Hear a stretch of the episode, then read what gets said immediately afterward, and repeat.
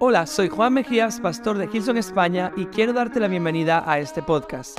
A continuación vas a escuchar un mensaje que tiene el potencial de inspirarte y equiparte a dar nuevos pasos en tu vida hacia todo lo que Dios tiene para ti. Así que ponte cómodo, abre tu corazón y disfruta. Quiero que te regales este momento.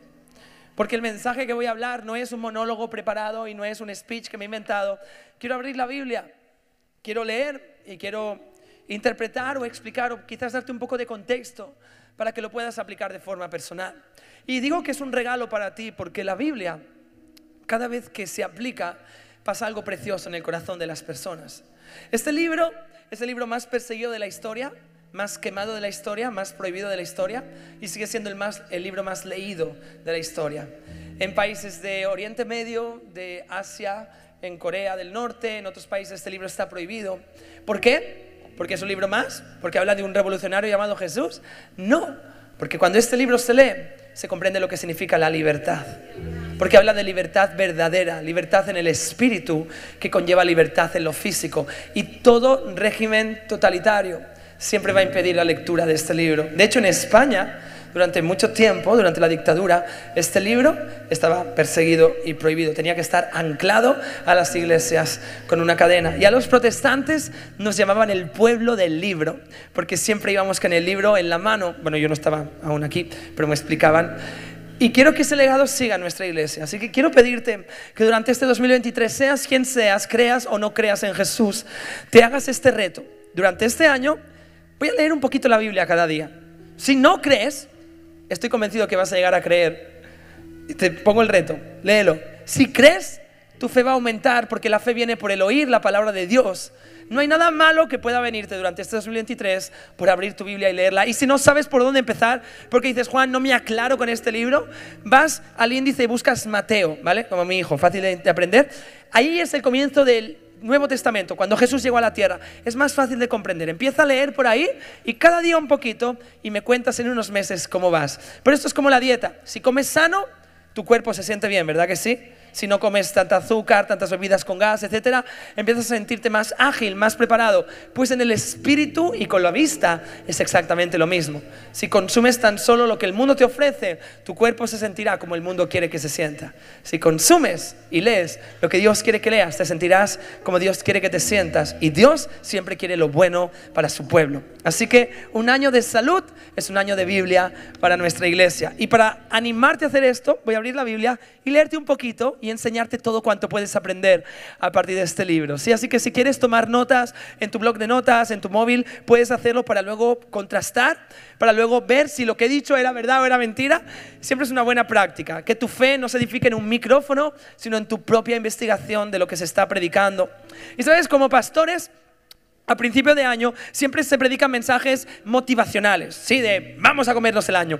Y el peligro que corremos los, los predicadores, los oradores, los pastores, es convertirnos en oradores motivacionales y punto. Es decir, acariciar los oídos de las personas, pero no edificar el carácter y el corazón de las personas. ¿Por qué? Porque acariciando las iglesias crecen muy rápido. Si yo ahora te digo todo lo que quieres oír de la forma que lo quieres oír, es mucho más probable que digas, hoy me encanta ir a este sitio. Pero cuando lees la palabra de Dios, a veces acaricia y a veces estás, te da un poquito de collejas porque dices, ay, ay, que la he liado, ay, que me tengo que levantar. Pero yo siempre me he propuesto este reto. Señor, cuando hable, no quiero tan solo motivar, quiero enseñar y quiero preparar a la iglesia. Quiero que cuando sea martes y no esté el pastor predicando ni el piano sonando, la gente tenga conocimiento de su fe para poder confrontar situaciones en su vida, para poder saber hacer nuestros matrimonios mejor, para poder saber ser buenos jefes y buenos empleados, buenos vecinos y buenos ciudadanos. Y todo eso se obtiene de seguir la palabra de Dios. Así que el mensaje que voy a predicarte hoy podría tener un título súper motivacional, pero le he dado la vuelta. Le he dado la vuelta y te voy a dar un título depresivo. No, eso no es depresivo. Pero es un título que quizás nos ayuda a pensar un poquito más allá de solamente, eh, nos vamos a comer este año. Sino que nos va a ayudar a pensar, vale, lo vamos a comer, pero ¿cómo lo vamos a hacer? ¿Sí? Entonces, quiero leerte una historia. Es una historia que quizás has escuchado antes. Es una historia de la Biblia de la que hay un versículo que siempre se utiliza para ponerlo en cuadros, en puntos de libro, porque es un versículo bastante famoso. Y quiero enseñarte el contexto, ¿vale? Es un hombre que se llamaba Josué y otro que se llamaba Caleb, ¿vale? Estos vivieron hace miles de años y ellos habían estado cuando el pueblo de Dios salió de Egipto, bueno, ellos no, pero el pueblo de Dios había salido de Egipto, llegan a la tierra prometida, de hecho sí, y cuando van a espiar la tierra, es decir, cuando van a ver la promesa que Dios les ha hecho, un poco como tú aquí hoy. Has venido a este lugar y has cantado acerca de salud, libertad, nuevos comienzos, generaciones, y estás como viendo todo lo que tu vida podría ser.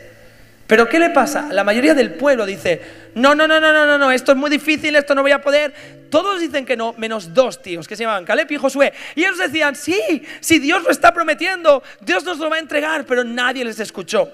Consecuencia, toda su generación muere en el desierto. Muere en plan de me hago viejo y me muero, pero en el desierto y nunca conquistan la promesa. Ahora, llega una nueva generación y Caleb y Josué siguen vivos todavía.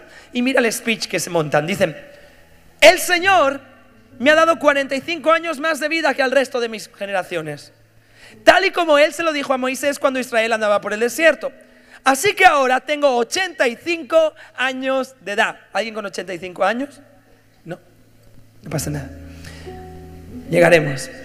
Pero aún me siento tan fuerte como el día en el que Moisés me envió a reconocer la tierra 40 años atrás. Qué increíble declaración. Me siento tan fuerte.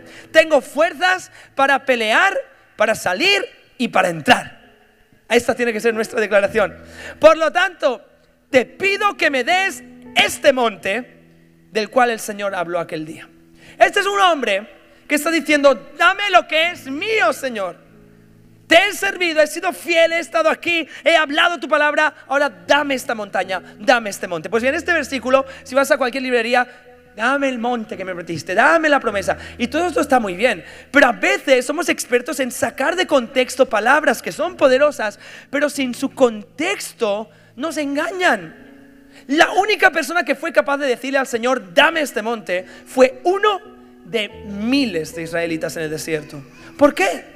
Porque hay algo en este contexto que hoy vamos a descubrir. Hay algo que nos hace poder mirar al Señor y decirle, Señor, entrégame la promesa que me diste. Entrégame la montaña que me diste. Y esto es muy lógico.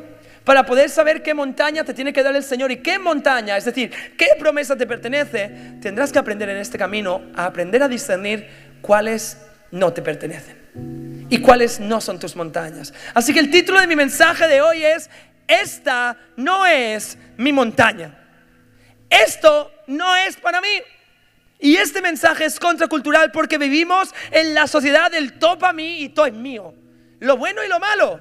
Eh, somos muy curiosos nuestra sociedad, porque queremos lo bueno, pero también queremos para nosotros lo malo. Sustancias, pornografía, situaciones complejas. Topa mí, topa mí. Y eso nos daña y lo sabemos. Y aún sin embargo, topa mí, topa mí, topa mí. Y de repente viene el Señor a decirnos, de hecho, no es todo para ti. Y hay cosas que vas a tener que aprender a decir, esta no es mi montaña, no voy a perder tiempo con mi vida. De hecho, este mensaje va a ser interesante porque va a abrir ojos espirituales. Y va a haber personas que os vais a dar cuenta que estáis pidiendo a Dios lo que ni siquiera os pertenece. Y que habéis perdido tiempo en vuestra vida perdiendo horas de descanso, sueño, noches sin dormir, discusiones con personas para daros cuenta y decir, pues sabes qué, al final no era mi montaña. Al final no era mi etapa, al final no era mi momento. Y hoy nos va a dar discernimiento el Señor para aprender a decir a esto no y poder tener las manos libres para decir al Señor, esto sí, Señor. Así que vamos a mirar a tres personajes, tres, ¿vale? Tres personas de la Biblia que aparecen y nos enseñan a decirle a una montaña, no eres para mí. Las montañas en la Biblia pueden representar varias cosas. Las montañas en la Biblia pueden representar victoria. Cuando estás en la cima de una montaña y estás declarando victoria. Las montañas pueden representar obstáculos. Pueden representar em, situaciones que llegan a su fin. En algunas montañas se enterraron algunos personajes de la Biblia. O como Jesús nos enseña, dirás a esta montaña, échate al mar y podrás continuar avanzando. Entonces vamos a aprender a decir cuál no es para nosotros y cuál es para nosotros. Primer personaje a Abraham. ¿Has escuchado hablar de Abraham? Abraham es el padre de las tres religiones, aunque el cristianismo no es religión, pero ya me entiendes, eh, monoteístas. El judaísmo, el islam y el cristianismo encuentran sus raíces en este hombre llamado Abraham. Este hombre fue una persona que siguió el llamado de Dios, salió de su tierra, que era una tierra próspera y fértil, y llegó a Oriente Medio, donde actualmente está Israel y algunas de las otras naciones. Y Dios le prometió que iba a ser el padre de multitudes, por eso se llama Abraham, significa padre de multitudes. Pero había un problema, que él y su esposa eran estériles y no podían tener hijos. Y ya no era solo el problema ese, sino que, como sabes bien la historia, tenían muchos años, noventa y pico años. Entonces ya es como, mm, no, no, no funciona. Ya nada funciona ahí abajo. Entonces Dios hace un milagro, literalmente, y consiguen tener un hijo llamado Isaac. ¿Vale? Isaac es la promesa de Dios encarnada. Isaac es lo que les da la vida, el gozo, la esperanza. Solamente un hijo. Bueno, se había liado con la criada de su mujer y había tenido otro, pero ese no cuenta en esta historia. Ismael está por un lado, pero solamente tenían un hijo, él y su mujer. Cuando la gente tenía 50 mil hijos, él tenía un hijo y era llamado padre de multitudes. Y aquí vamos a leer. Dice Génesis 22. Un tiempo después. Dios probó la fe de Abraham. No te asustes cuando pases por pruebas. No es que no ames a Dios, no es que estés haciendo algo mal. Las pruebas producen fe en nosotros, perseverancia en nosotros y nos hacen más maduros en el espíritu. No te asustes cuando pases por tiempo de prueba. Dios probó la fe de Abraham y le dijo, Abraham. Y él respondió, aquí estoy, Señor. Le dijo, toma a tu hijo, coma, tu único hijo guion, sí a Isaac, coma, a quien tanto amas, o sea, lo deja muy claro, mete el dedo ahí y dice, vete a la tierra de Moriah y allí me lo sacrificarás como una ofrenda quemada sobre uno de los montes que yo te mostraré. A la mañana siguiente Abraham se levantó muy temprano, ensilló su burro y llevó con él a dos de sus siervos junto a su hijo Isaac Después cortó leña para el fuego de la ofrenda y salió hacia el lugar que Dios le había indicado. Al tercer día de viaje, Abraham levantó la vista y vio el lugar a la distancia y le dijo a los siervos, quedaos aquí con el burro, porque el muchacho y yo seguiremos un poco más adelante, adoraremos al Señor y volveremos enseguida. Es increíble la fe de este hombre. Este hombre sabía que Dios le había hecho una promesa y fuera como fuese, no sabía cómo Dios lo iba a hacer, pero sabría que volvería con su hijo porque si él era llamado Abraham y este era su único hijo, Dios tenía que hacer un milagro en esta historia. Y me encanta eso, Abraham habla su espíritu en vez de sus ojos, habla su fe en vez de sus miedos profesa lo que Dios le ha confesado, lo que Dios ha proclamado sobre su vida, en vez de hablar de la circunstancia que le está robando la esperanza. Y nuestra sociedad necesita un poquito más ese tipo de iglesia. No una iglesia estúpida, no en plan, no está pasando nada, no, sí pasa, tenía la leña, tenía su hijo, pero es una iglesia que por encima de lo que está pasando, tiene una promesa que está prevaleciendo y es tiempo de empezar a declarar esa promesa sobre Barcelona, Cataluña, España. Si estás conectado en línea, en Spotify, en YouTube, me da igual donde estés, es tiempo de confesar esto. El muchacho y yo volveremos enseguida. Escucha, entonces Abraham puso la leña para la ofrenda sobre los hombros de Isaac y mientras él mientras que él llevó el fuego y el cuchillo no te pierdas, como no había cerillas, iba con el fuego así para que no se le apagara. Y nosotros nos cuesta sacar el pastel de la cocina cuando cantamos cumpleaños feliz, sí que se nos apagan las velas. Sí, pues él iba con el fuego ahí, ¿vale? Dice, entonces Isaac le dijo, papá, dijo, hijo mío, sí, tenemos el fuego y la leña, pero ¿dónde está el cordero para la ofrenda? Y Abraham dijo, hijo mío, Dios proveerá un cordero para la ofrenda quemada. Increíble. Total, que la historia llegan allí, monta el altar, pone a su hijo, lo ate cuando está a punto de sacrificarlo, el cielo dice, Abraham. Y el Abraham responde, aquí estoy. Dice, no pongas tu mano sobre este muchacho, no le hagas ningún daño, porque ahora sé que de verdad temes a Dios y no me has negado ni siquiera a tu hijo, tu único hijo. Entonces Abraham levantó los ojos y vio un carnero que estaba enredado por los cuernos en un matorral. Lo tomó y lo sacrificó y el sitio se llama Jehová Jireh, Dios provee. Pausa. ¿Por qué te cuento esa historia la primera? Hay montañas en nuestra vida en las que vamos a ser tentados a meternos y no nos pertenecen. Hay pruebas que Dios pondrá en nuestra vida y hay pruebas que nosotros mismos nos pondremos y que no nos pertenecen. Cuando digo esto pueden ser discusiones en las que por tu boca grande o la mía las hemos empezado y no nos pertenecían. Comentarios en WhatsApp.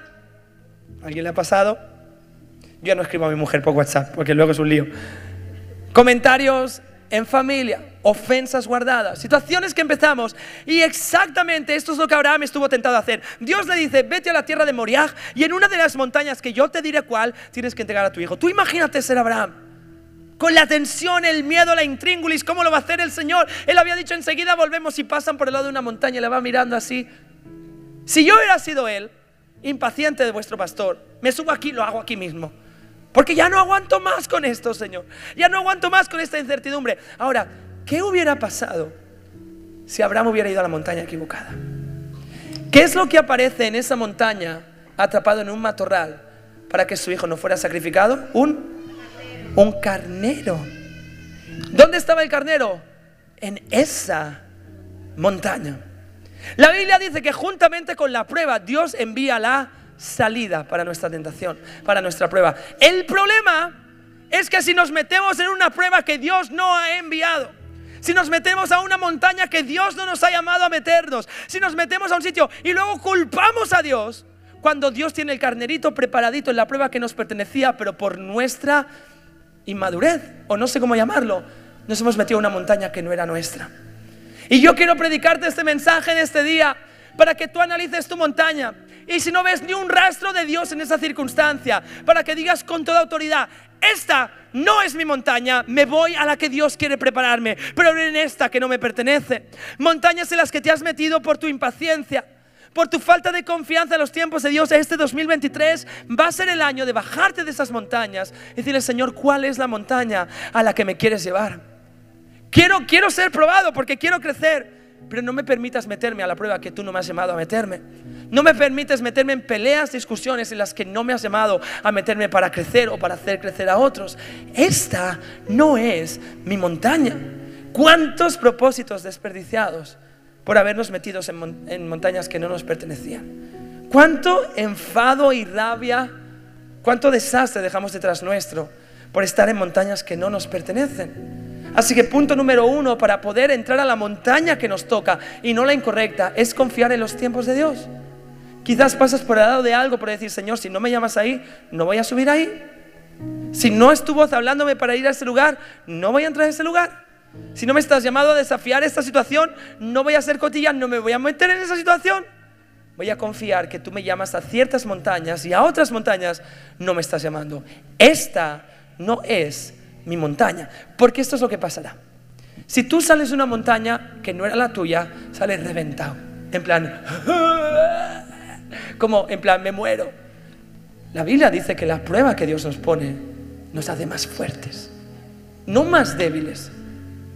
Entonces, si tú estás hecho polvo, es probablemente, es probablemente porque te has metido a la montaña que no te tocaba. No estoy diciendo que sean fáciles, las montañas de Dios no son fáciles, pero Dios da la fuerza para seguirlas. Y esto es lo precioso. Dice este texto, y con este quiero acabar el primer punto. Dice que cuando Abraham bajó de la montaña, fue a casa. Ahí Dios le dijo, por tu fe, por haber confiado, por haber escogido la montaña correcta, le dice, te bendeciré. El versículo 16 dice, ya que me has obedecido y no me has dejado negado a tu único hijo Juro por mi nombre que ciertamente te bendeciré y multiplicaré tu descendencia hasta que sea incontable. Como las estrellas del cielo y la arena de la orilla del mar, tus descendientes conquistarán ciudades de enemigos y mediante tu descendencia todas las naciones de la tierra serán bendecidas. O sea, sales como un globo inflado y vuelves a casa y esta es la noticia que te encuentras. Versículo 20. Poco tiempo después, Abraham oyó que Milka, la vaca del chocolate no es, pero se llamaba igual, Milka, la esposa de su hermano Nacor, ¿vale? Le había dado a Nacor ocho hijos. Y tú con uno quieres ser Abraham. Si tú no has ido a la montaña correcta y no has pasado por la prueba correcta y no has edificado la fe correcta, esta noticia te hace polvo. Porque dice, mi hermano con esa, Milka, ocho hijos, y yo con Sara más vieja que tú, uno, y yo soy padre de multitudes, venga ya. Y entonces el enemigo nos hace dudar. Pero cuando entramos a las montañas que nos tocan, salimos dispuestos a comernos lo que está por delante. Así que vamos a entrar a las montañas que nos tocan sin miedo, sabiendo que Dios pondrá la salida en el nombre de Jesús. Segunda montaña, ¿está bien esto? Práctico para el 2023. Esta no es mi montaña. Segunda montaña, lo vamos a ver en David. David, David, no sé dónde estás conectado, aquí DM David. David era un hombre famoso en Israel, lo tenía todo, era todo el pack. Cantaba, lideraba, em, era guapo, era pastor, no estoy hablando de mí, no, eso, eso pero era genial, ¿vale? Y entonces, él antes de ser rey de Israel, era pastorcillo de ovejas. Y un día, sus hermanos, esta historia la conoces, sus hermanos estaban en la batalla porque eran fuertes, grandes, mayores. Y David, que era un niño, su madre le dijo, ves a llevarle leche y pan a tus hermanos. Parece la caperucita, ¿sí? Ves a llevarle. Total, que David sale de la montaña, va con su cestita y sube a una montaña te voy a explicar por qué. Israel estaba luchando contra los filisteos, ¿vale? El pueblo filisteo, que de ahí viene hoy el pueblo palestino, es la misma palabra, P por F, por si querías saber un poco de historia, porque hay tantas batallas ahí, ¿vale? Estaban encarados unos con otros, unos con otros. Y entonces tenías a Israel en una montaña, luego estaba el valle de Elá, Elá, como estoy aprendiendo árabe, lo digo igual, Elá. ¿eh? Venía aquí y aquí estaban los filisteos y estaban uno delante de otro. La montaña sobre la que estaba Israel era una montaña estratégica para luchar una batalla, conquistar y seguir avanzando. No era una montaña de vivir, no era una montaña para estar siempre, era una montaña estratégica y de paso. Pero hubo un problema. En esta montaña de enfrente los filisteos tenían uno entre sus filas llamado Goliat. Ahora te suena un poco la historia, ¿sí? Y Goliat era un tío que era enorme, enorme, enorme y su boca era todavía más grande. A todos nos pasa que nuestra boca a veces es más grande que nuestra cabeza, ¿sí? Y hablamos demasiado. Pues Goliat salía a esa montaña y gritaba en el valle y gritaba mentiras y palabras horribles en contra de Israel. Y eso retumba. ¿Alguna vez has ido a Montserrat y has gritado en las piedras? ¿Alguien lo ha hecho? ¿Cómo se llama mi hermana? Ana, Ana. ¿Cómo tengo la pancha? Ancha. ¿Cómo se llama mi hermano? Ah, no. No, eso. Esta broma la he hecho antes también, son bromas de padre, pero lo hacíamos. Eh, y el caso es que retumba y se hace todavía más grande y eso pasa con las mentiras del enemigo. Son mentiras pequeñas, pero retumban en nuestra vida y nos acaban intimidando tanto que esto es lo que pasó. Israel se quedó en esa montaña acampando. Y cuando David llega reventado con el queso, que arriba que estáis, se da cuenta que ahí tienen una ciudad montada. Y dice, no, no, es que cuando sale ese gigante, todos tenemos tanto miedo que nos escondemos. Y David dice, no, no, no, no, esta no es nuestra montaña, chicos. Esta no es nuestra promesa, esta no es nuestra ciudad, aquí no están nuestras familias, este no es un lugar para quedarnos a vivir tan solo porque tengamos miedo al enemigo.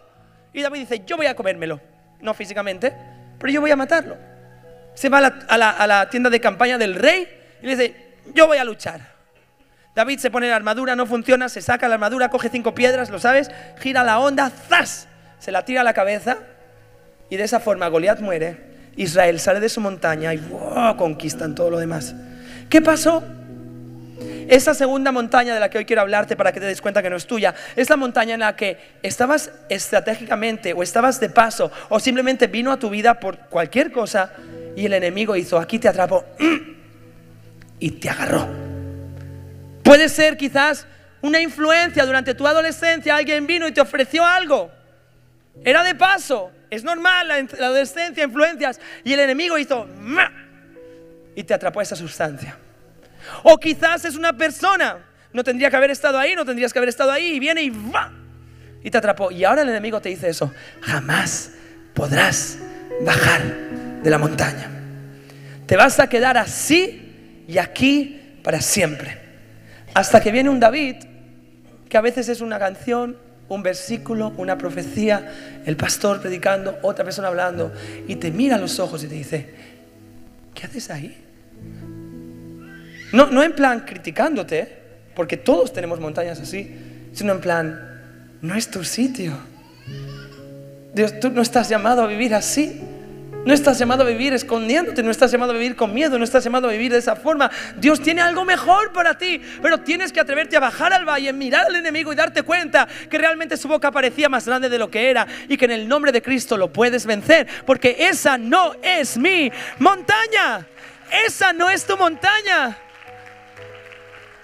Así que La primera forma que hemos aprendido es tener paciencia y confiar en los tiempos de Dios. Y la segunda es valentía, coraje y escucha esto, conocimiento de los dones y la capacidad de Dios en ti. Si eres nuevo dirás, ¿qué? ¿Don qué? No entiendo nada. Te cuento. La Biblia nos enseña que David era muy bueno con su onda.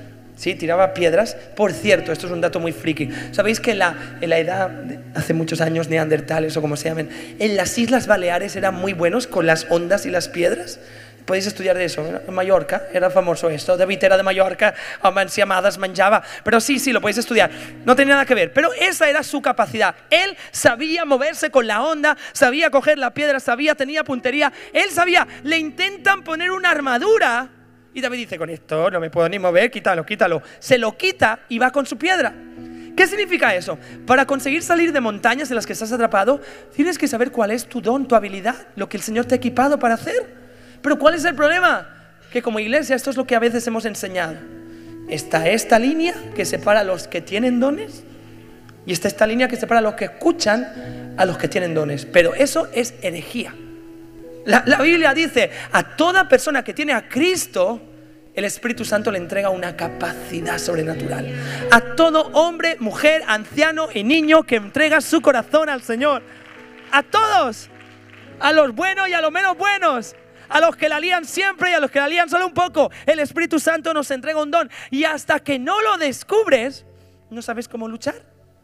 Así que en este 2023 vamos a aprender toda nuestra iglesia, los conectados y los aquí presentes, a luchar con lo que Dios nos ha entregado.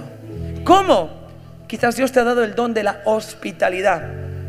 ¿Y sabes cómo puedes vencer tus batallas? Albergando, juntándote con personas que pueden ser una buena influencia sobre tu vida. Y mientras tú pones en práctica tu don, ellos pueden cambiar el resto de tu vida. O quizás tienes el don de la profecía. Y antes de empezar a profetizar a otros, tienes que, tienes que empezar a profetizar sobre tu propia vida.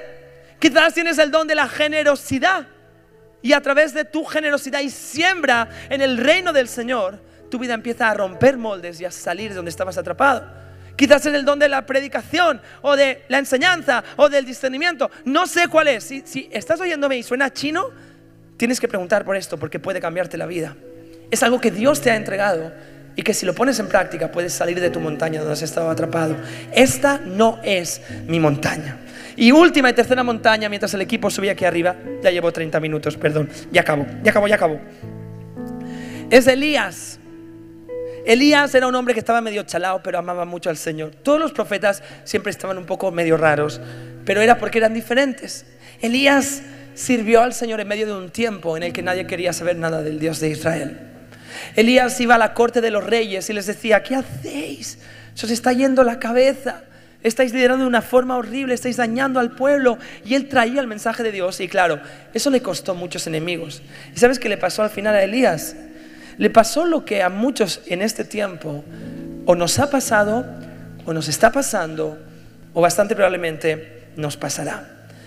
Tuvo una crisis existencial a través de sus pensamientos, es decir, salud emocional y mental. Si hay algún experto y, profesional en psicología, psiquiatría, etcétera, seguramente podéis corroborar esto, que vivimos en un tiempo de la historia en el que hay una explosión de una crisis de salud emocional y mental. Depresión, ansiedad, pensamientos intrusivos y la lista sigue y sigue. Están ahora mismo explotando por todo lugar.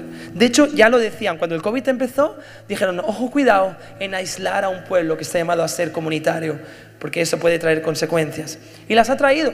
Yo no sé cuántos en esta plataforma, pero yo personalmente, durante el tiempo de COVID, tuve que buscar ayuda y decir, ¿Vale? ¿Cómo lidio con mis pensamientos? ¿Cómo hago con esto? ¿Cómo puedo levantar mi mirada y no quedarme atrapado en ellos? Y seguramente mucha gente aquí que os pasó o os ha pasado y no queréis admitirlo, pero se está pasando. Pues bien, Elías le pasó esto. Se vio tan superado, o sea, tan superado por las circunstancias, incluso por su llamado, y a muchos nos pasa que servimos al Señor, incluso por su servicio que fue como, ya no quiero más. Y esto es lo que le pasó. Dice, Acab, que era el rey, le contó a Jezabel, que era una mujer muy mala, lo que Elías había hecho. Y Jezabel dijo esto, versículo 2, que los dioses me hieran e incluso me maten si mañana a esta hora yo no he matado a Elías. Claro, el muchacho, escuchando esto, dice versículo 3, Elías tuvo miedo y huyó para salvar su vida. Se fue a Berseba, una ciudad de Judá, y dejó allí a su sirviente y luego siguió solo, la soledad está siempre presente en estos temas, hasta el día, hasta llegar al desierto. Se sentó en un árbol solitario, o sea, ¿cuántas veces la palabra solo? De retama y pidió morirse. Y dijo, basta ya, Señor, quítame la vida, porque no soy mejor que mis antepasados que ya se han muerto. Se acostó un ángel, dice la Biblia, le puso comida, dijo, vamos, tienes que seguir comiendo, hasta que llegó al monte Sinaí. Y ahí encontró una cueva y se metió. Nosotros no vamos a la montaña a encerrarnos en cuevas, pero aquí dentro hay cuevas. Y hacemos así, bicho bola. En el patio jugabais a los bichos bola que había en el, en el patio del cole. Son bichos gusanos que se hacen pelotas. Pues eso nos pasa. Hacemos así. Uy, así no. Así. Y no queremos saber nada de nadie. Ni siquiera a veces ni de nuestra familia. Ni siquiera a muchos hombres nos pasa y no lo admitimos y no buscamos ayuda, pero ni siquiera de nuestras mujeres. No queremos saber nada y estamos encerrados en ese lugar. Pero esa no es nuestra montaña. El monte Sinaí no era la montaña de Elías. Había sido otra montaña para otro tiempo en Israel. Pero Elías no estaba llamado a estar en una cueva en la montaña, sino frente a las autoridades hablando del nombre del Dios de Israel. Pero todos nos tenemos estas cuevas. ¿Y sabes lo que me encanta de Dios? Dice que el Señor se encontró con Elías en su cueva y le dijo, Elías, ¿qué haces aquí? Y qué precioso es esto y qué revolucionario es esto. Porque la religión te enseña, hasta que no salgas de tu cueva, Dios no te va a hablar. Eso es religión. Pero el cristianismo, precedido por el judaísmo, nos enseña esto. Nuestro Dios se mete al hoyo más profundo para encontrarse con sus hijos y sus hijas y preguntarles, ¿qué pasa? ¿Qué ha pasado? ¿Qué pasó? ¿Cómo te has llegado hasta aquí? Y Elías llora, he servido, he hecho todo, estoy aquí, me muero de asco. Y me encanta esto, porque el Señor le dice esto, sal, sal de la cueva y ponte de pie en la montaña. Y mientras Elías estaba allí, escucha esto, esto es brutal, el Señor pasó y un viento fuerte, impetuoso, azotó la montaña y la ráfaga era tan fuerte que las rocas se movían, pero el Señor no estaba en el viento. Y después del viento hubo un terremoto, pero el Señor no estaba en el terremoto. Y pasado el terremoto hubo un incendio, pero el Señor no estaba en el incendio. Y después hubo un suave y dulce susurro. Y cuando Elías lo escuchó, dice, se cubrió el rostro con su manto y salió y se paró a la entrada de la cueva. Y de nuevo Dios le preguntó, vale, ¿qué haces aquí? Al final Dios le dijo en el versículo 15, regresa por el mismo camino que has venido y sal de este lugar, nuestra montaña. ¿Qué aprendemos en esta historia? Que el miedo y la depresión y pensamientos incorrectos nos pueden hacer quedarnos atrapados en montañas que no son nuestras. ¿Y cuál es la única forma de romper esta montaña?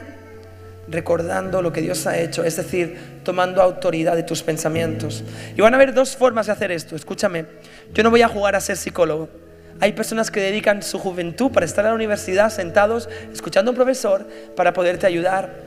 Y te animo y te aconsejo que busques ayuda, que te sientes con un profesional y le digas, esto es lo que me pasa, esto es lo que hay en mi mente, no sé qué hacer con esto. Y esas personas están ahí para ayudarte. Yo no voy a hablar de eso, pero voy a hablarte del área espiritual que también tienes que hacer.